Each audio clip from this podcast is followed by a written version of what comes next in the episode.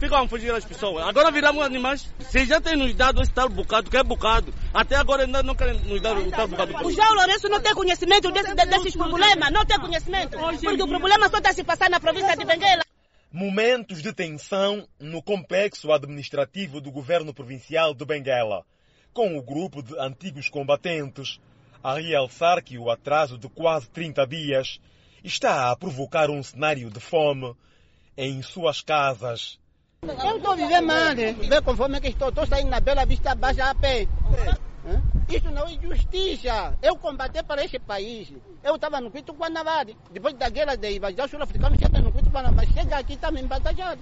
Órfãos e viúvas, estão tá mesmo todos aqui. Os povos antigos combatentes, os veteranos mesmo que ajudaram a combater esse país, está mesmo na conta não veio nada.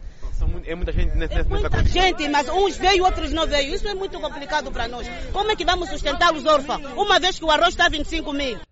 Presume-se que metade dos cerca de 10 mil pensionistas inscritos em Benguela esteja nestas condições. A Voz da América conversou com um dos poucos que viram nas suas contas 50% dos 23 mil kwanzas. Eu sou 100%. Eu tenho direito ao acompanhante. E a minha pensão veio metade. E a metade ficou para quê? A propina por se pagar.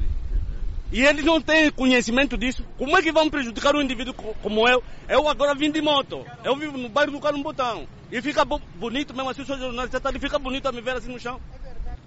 Ou então por direção e fecho. É a primeira vez que isso acontece? Sim, é a primeira vez.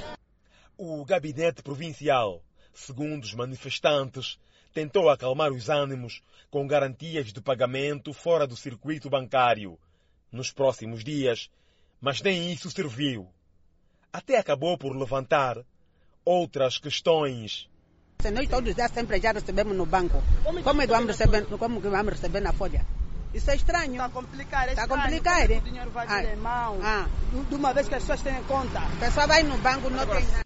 Numa curta declaração, não gravada, enquanto trabalhava fora do seu gabinete, Jorge Sapes, diretor do gabinete provincial, ressaltou que o problema não depende de si, sendo central, e prometeu um esclarecimento a propósito.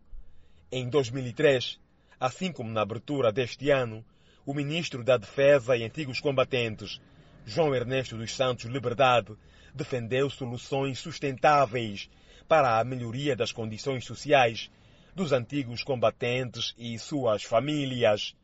Benguela João Marcos, Voz da América.